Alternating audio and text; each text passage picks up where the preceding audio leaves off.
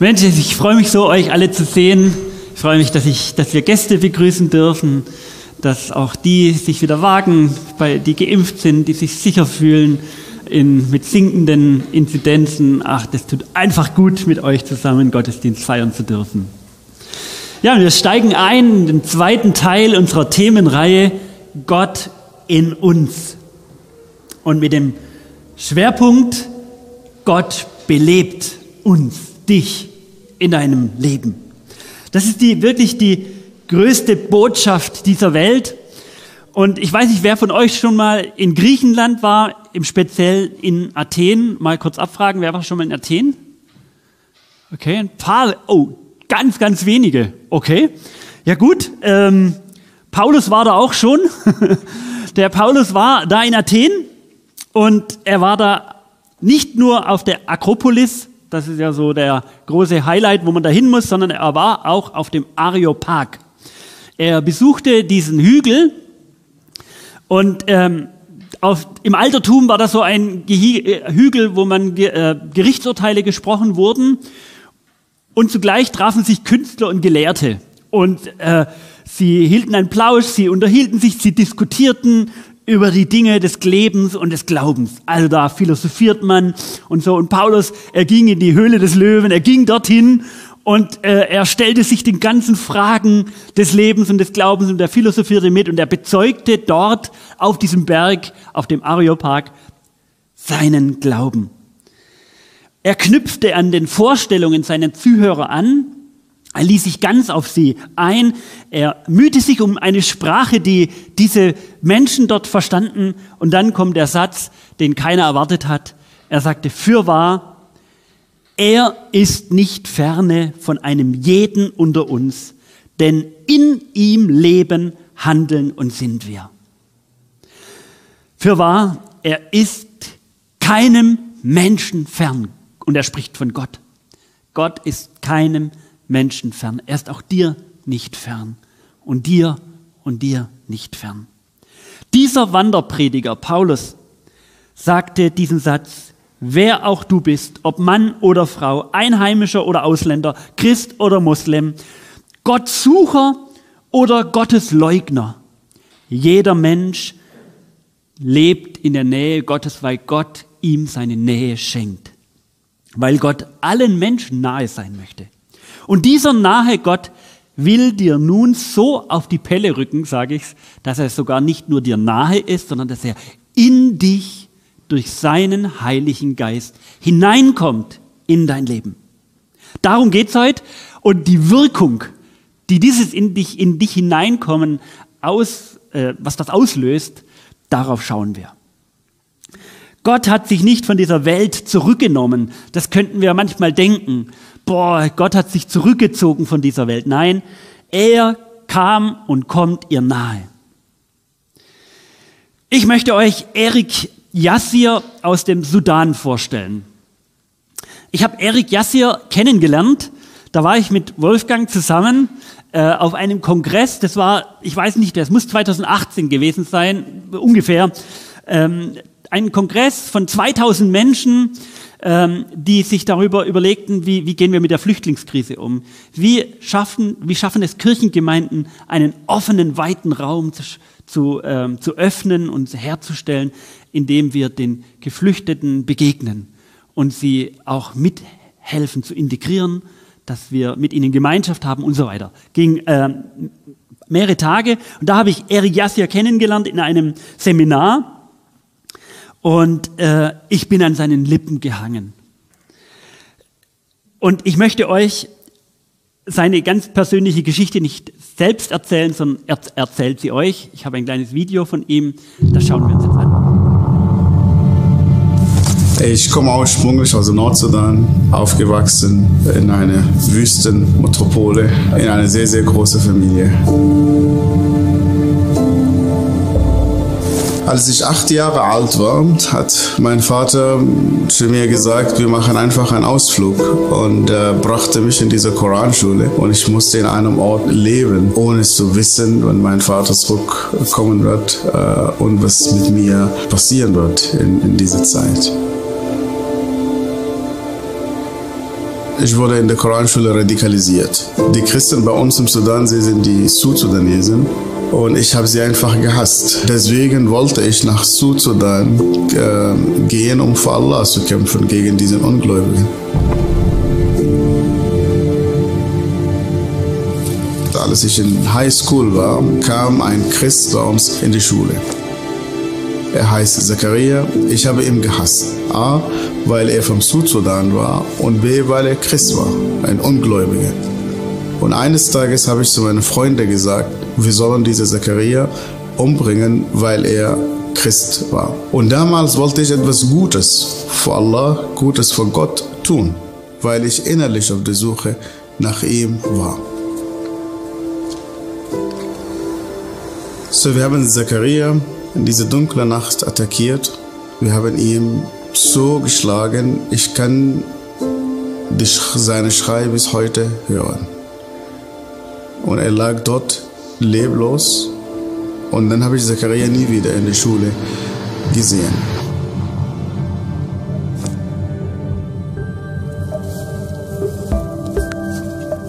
Eines Tages, ich war im Krankenhaus, ich habe den Sohn meines Onkels begleitet, der tot krank war. Und während ich bei ihm war, kamen zwei Christen. Und einer sagte zu mir, wir haben gehört, dass dieses Kind krank ist und wir kamen, um für das Kind zu beten. Ich wusste nicht, dass Christen beten und ich wusste auch nicht, dass Christen an Gott glauben. Ich habe immer geglaubt, sie landen alle in der Hölle und Gott will sie bestrafen. Und nur aus Höflichkeit, ich habe ihm gesagt, ja, ihr könntet beten und dann danach könntet ihr einfach gehen. Und als sie am Ende kamen und Amen sagten, öffnete dieses Kind seine Augen zum ersten Mal. Und dort begegnete Gott mich auch. Und einer von diesen zwei Menschen, die für dieses Kind gebetet haben, saß mit mir und fing mit mir über Jesus Christus zu reden. Seine erste Botschaft sagte er zu mir, Gott liebt dich. Ich spürte, was er sagt. Er ist davon überzeugt. Und dann, ich habe gedacht, wer ist dieser Gott, der, der diesen ungläubigen Menschen mit ihm reden und er handelt. Und dort habe ich entdeckt, ich war der Ungläubige und nicht dieser Menschen. Und dann am Ende sagte er zu mir, glaubst du, dass Jesus lebt? Ich habe zu ihm gesagt, ja. Alles Muslim glaube ich, dass Jesus lebt. Und er sagte zu mir, wenn du glaubst, dass er lebt, du kannst mit ihm reden. Und das nennen wir Gebet. Und ich habe mit ihm gebetet.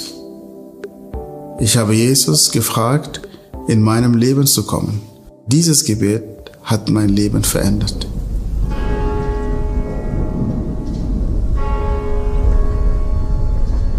Als ich zum Glauben gekommen bin, mein Vater sagte zu mir, du bist nicht mehr mein Sohn. Ich musste mein Zuhause verlassen.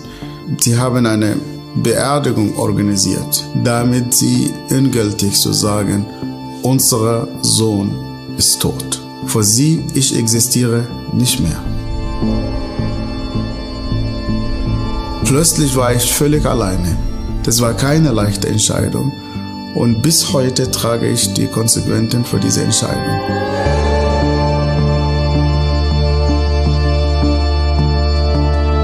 Jahre später, nachdem ich hier in Deutschland war, bin ich nach Ägypten. Und in einem Abend habe ich eine sehr, sehr besondere Begegnung mit jemandem, den ich nicht kannte.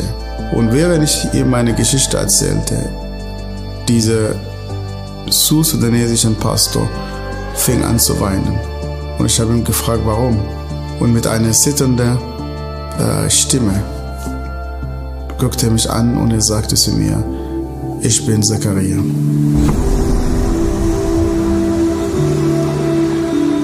Ich habe erwartet, dass er mich zur Rechenschaft zieht und er guckte mich an und sagte zu mir, Yasser, weil du mich so gehasst hast, ich habe immer für dich gebetet. Ich habe ihn gehasst, er hat für mich gebetet. Ich habe ihn verfolgt, er hat für mich gebetet. Hass mit Hass zu begegnen, das ist eigentlich nicht schwierig. Aber Hass mit Liebe zu begegnen, dafür brauchen wir jemanden, der Jesus Christus heißt.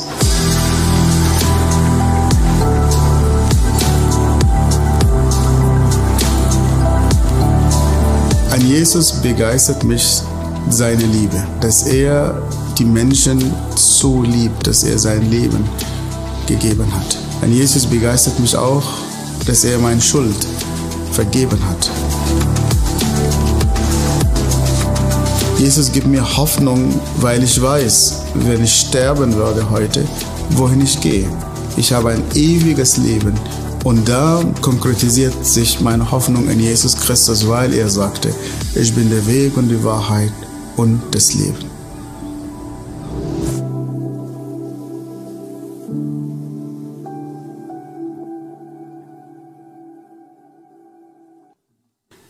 Du hast mich gehasst und ich habe für dich gebetet. Du hast mich verfolgt und du hast für mich gebetet. Hass mit Hass zu begegnen, das ist eigentlich nicht schwierig. Hass mit Liebe zu begegnen, dafür brauchen wir jemanden, der Jesus Christus heißt.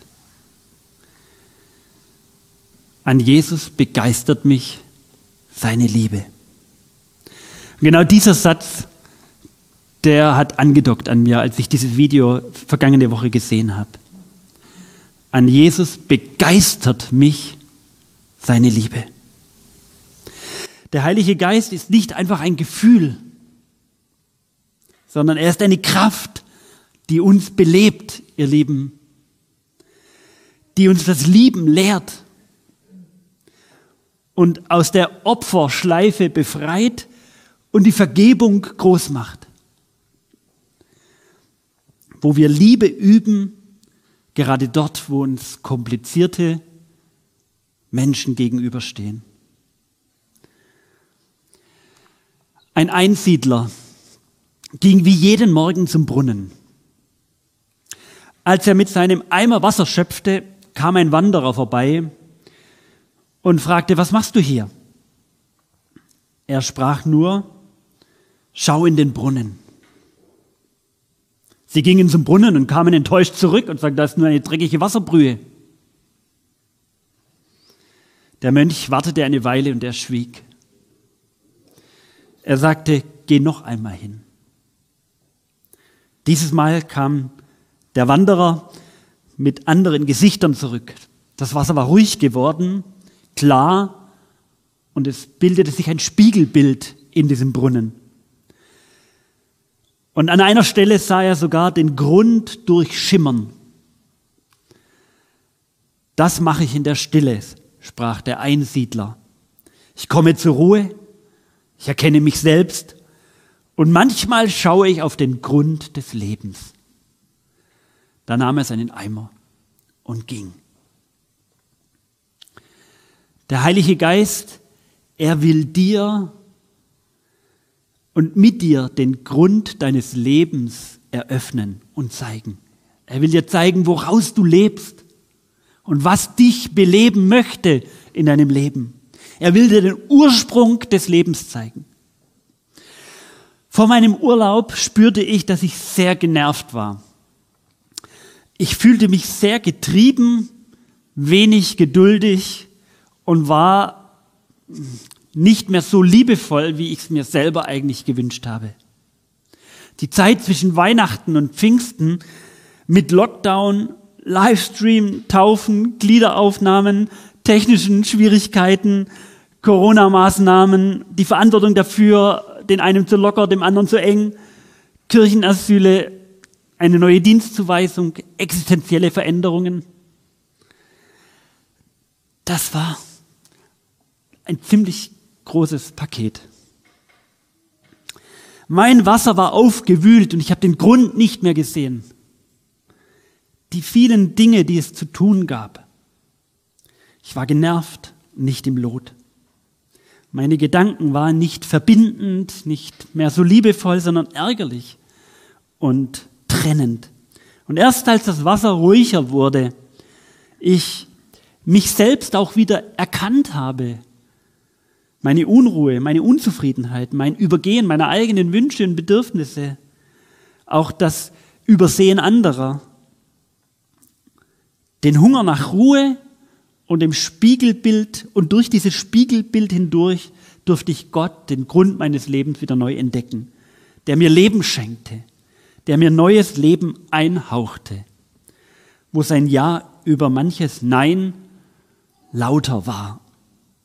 Gott in uns. Gott möchte uns beleben.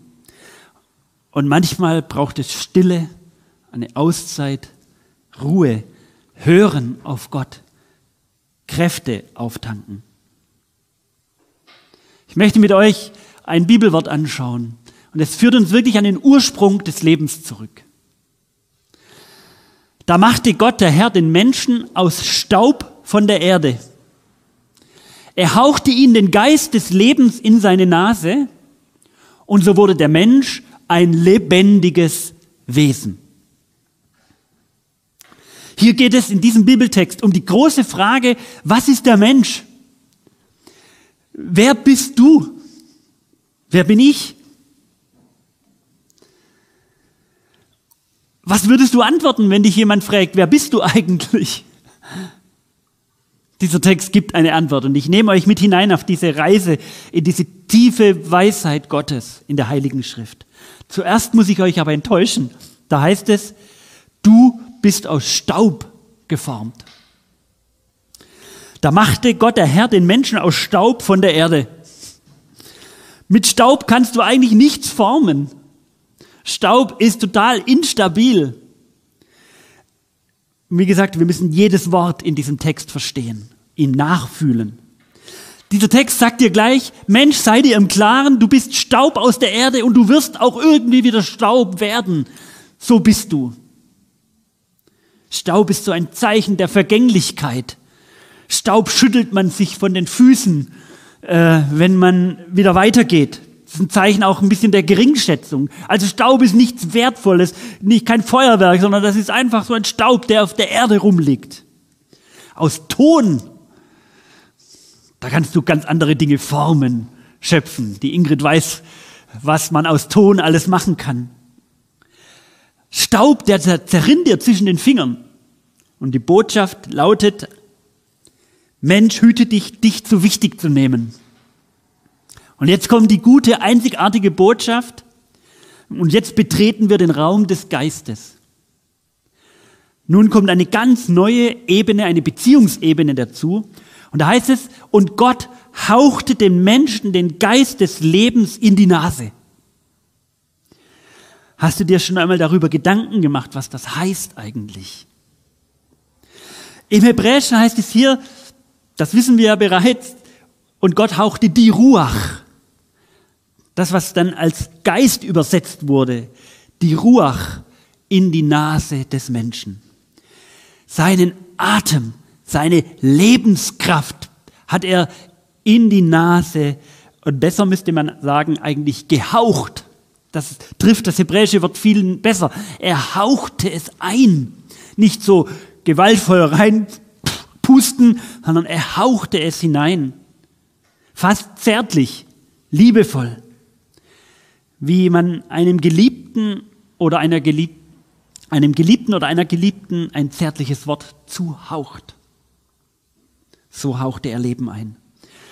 Und du kannst dir nicht selbst in die Nase hauchen. Probierst das mal. Hauch dir mal in die Nase rein. Geht nicht. äh, hauch dir mal was in die Nase. Geht nicht. Gott sucht sozusagen einen Weg vom Außen in dein Innerstes. Und bläst dir und haucht dir seinen Geist in dich hinein. Was ist das Besondere an der Nase? Warum macht er das über die Nase? Naja, also unsere Augen, die können nur empfangen. Also sie, sie sehen nur, ähm, dass diese Ausscheidungsorgane, die wir noch haben, die können nur was abgeben. Die Nase ist ein ganz besonderes Organ. Sie empfängt und sie gibt ab. Das ist das einzigste Organ, das das dein Leben lang, solange du lebst, verrichtet. Also die Nase ist der, das Organ des Austausches zwischen der Außenwelt und der Innenwelt. Das ist die besondere Art der Beziehung, die Gott gewählt hat. Er will in unser Innerstes Und darum haucht er seinen Geist, seine Lebenskraft in uns hinein. Und wir lernen hier sozusagen Grundlegendes über das Leben. Das Leben aus dem Geist Gottes besteht aus dem Empfangen, aus Nehmen und Geben. Das ist immer etwas, was zusammengehört. Du darfst empfangen, nehmen. Das ist das allererste, was dich lebendig macht. Und Gott hauchte seinen Geist in dein Leben. Nicht zuerst muss man ganz viel geben, dann kann man auch was empfangen. So sind wir geprägt, so sind wir geformt. Du musst erst etwas geben und dann kannst du vielleicht hoffen, dass, dass du auch etwas bekommst. Bei Gott ist das anders. Du lebst nur, weil du ein empfangendes Wesen bist. So nahe kommt Gott in dich. Viele sagen, ich lasse mir doch nichts schenken. Ich muss selber machen. Ich lasse mir doch nichts schenken. Mit Gott kommst du daran nicht vorbei. Du musst dich beschenken lassen. Aber wer beschenkt, wer empfangen hat, der gibt gerne. Der kann gar nicht anders als zu geben. Wenn dich der Geist Gottes gesund machen, macht, dann empfängst du und du gibst etwas. Also wenn es hier heißt, dass Gott uns seinen Atem in die Nase haucht, dann müssen wir dieses orientalische Verständnis wie es äh, verstehen, denn es ist genau so, wie es gemeint ist. Gott hat sich einen Zugang geschaffen in dein Innerstes. Bedenkt, ihr Lieben, Atem ist das stärkste Bedürfnis, das wir Menschen haben. Du kannst auf Essen verzichten, eine lange Zeit. Du kannst auf Trinken verzichten. Du kannst auf so viel, du kannst auf Sex verzichten. Du kannst auf so viele Sachen verzichten. Aber du kannst nicht auf den Atem verzichten. Diese tiefe, dieser tiefe weisheitliche Text sagt dir, du kannst auf Gott nicht verzichten, genauso wenig wie auf dein Atem. Du kannst auf den Heiligen Geist nicht verzichten, Genauso wenig wie du auf dein Atmen verzichten kannst. Du lebst Zug um Zug vom Geist Gottes. Dein Leben beginnt überhaupt erst belebt zu werden, zu leben, wenn du empfangender bist, wenn Gott in dich hineinkommen darf, dann fängst du an zu leben. Alles andere ist kein Leben. Ihr Lieben, wir denken, wir sind selbstständige, große, äh, unabhängige Wesen. Das wären wir gerne. Groß und mächtig, unabhängig, niemanden zu brauchen. Gott brauche ich schon gar nicht. Den brauchen vielleicht nur Schwache. Hey, du kannst Gott nicht einfach ausschalten, genauso wenig wie du deinen Atem einfach abstellen kannst. Versuch das mal. Es geht nicht. Es atmet in dir. Und wenn du meinst, dass du mündig, emanzipiert, selbstständig, unabhängig von Gott bist, dann hör mal auf zu atmen. Dann merkst du, deine Selbstständigkeit kommt ganz schnell an ein Ende. Und dran heißt es, und so wurde der Mensch ein lebendiges Wesen. Was ist ein lebendiges Wesen? Was heißt das, lebendig zu sein? Ich habe im Urlaub einen Mann kennengelernt, der mir erzählt hat, dass sein Vater 40 Jahre in seinem eigenen Weinberg einen Weinkeller gegraben hat. Wir waren wohl, wir als Familie waren wohl in der schönsten ähm, Weinregion Norditaliens Urlaub machen. In Kaltern, in der Nähe von Bozen, am Kalterer See, da lebte Dominikus. Ups. Das war sein täglicher Ausblick. Auf diesen kalteren See, auf die Berge. Sie waren jetzt noch verschneit. Und er hat jeden Tag auf seine Weinberge geschaut. Aber er hat nicht so viel in die Weinberge, er hat viel in den Weinbergen gearbeitet. Und wenn er damit fertig war, dann ging er in den Keller, in den Tunnel. Er grub 100 Meter in den Weinberg einen eigenen Weinkeller.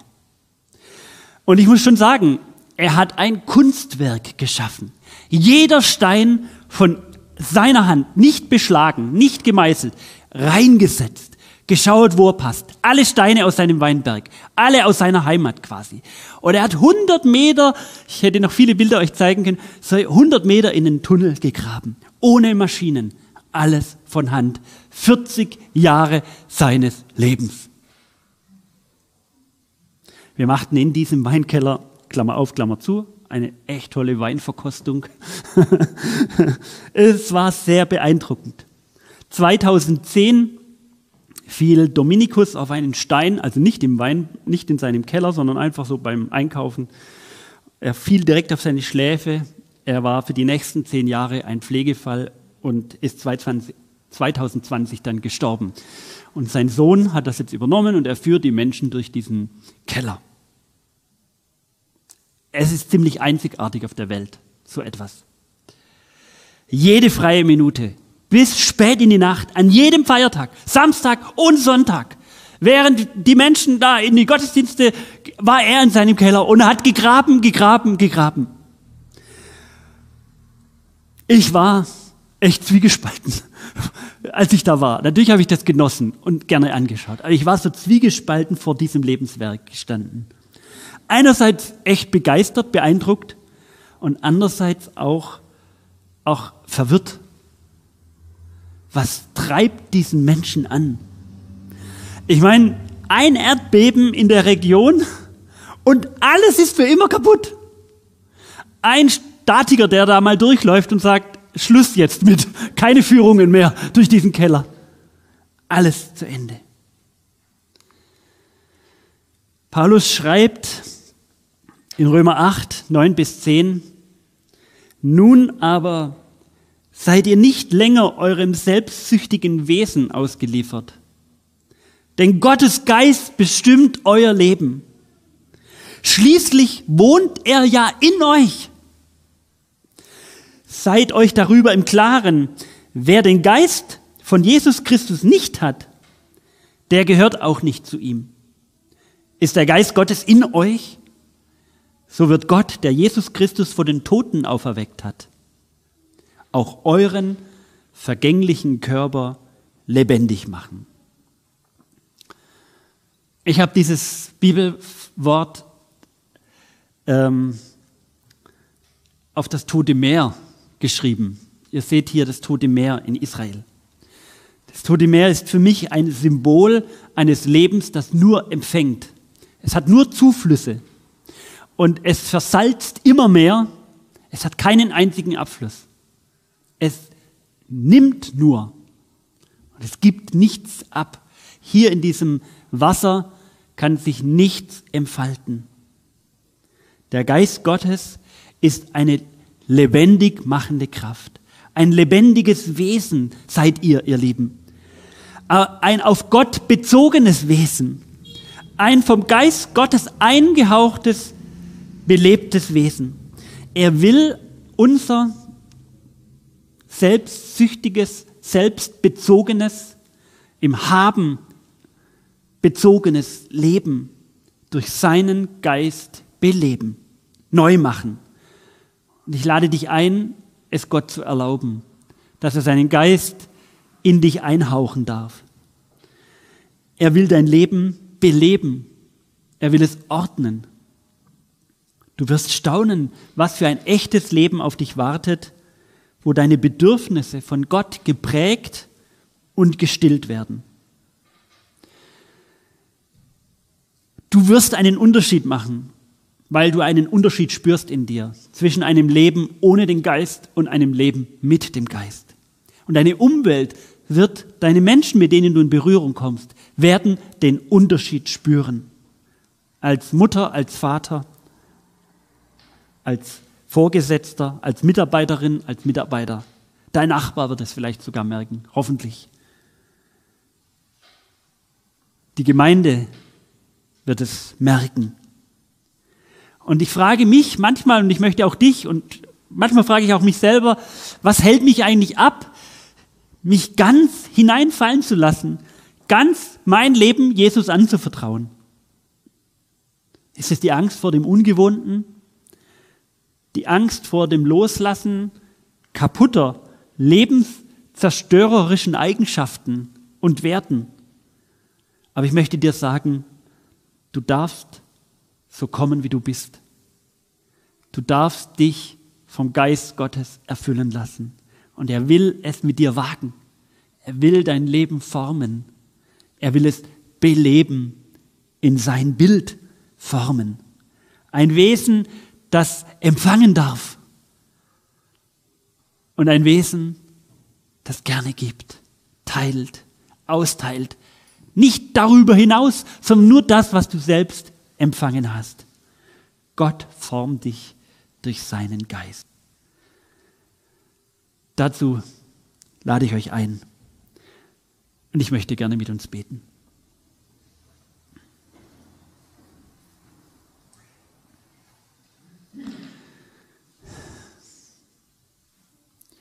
Jesus Christus,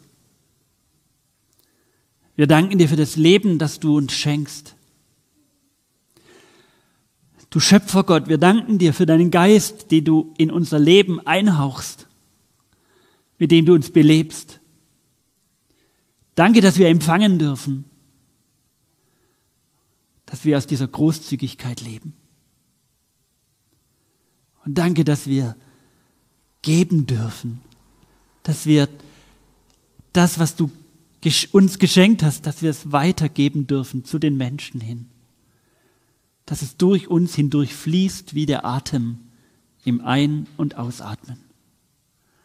Herrn, vergib uns, wo wir dich gering schätzen, wo wir denken, wir können es ohne dich, wo wir glauben, wir brauchen dich nicht, wo wir dich vergessen, genauso vergessen, wie wir manchmal unseren Atem vergessen.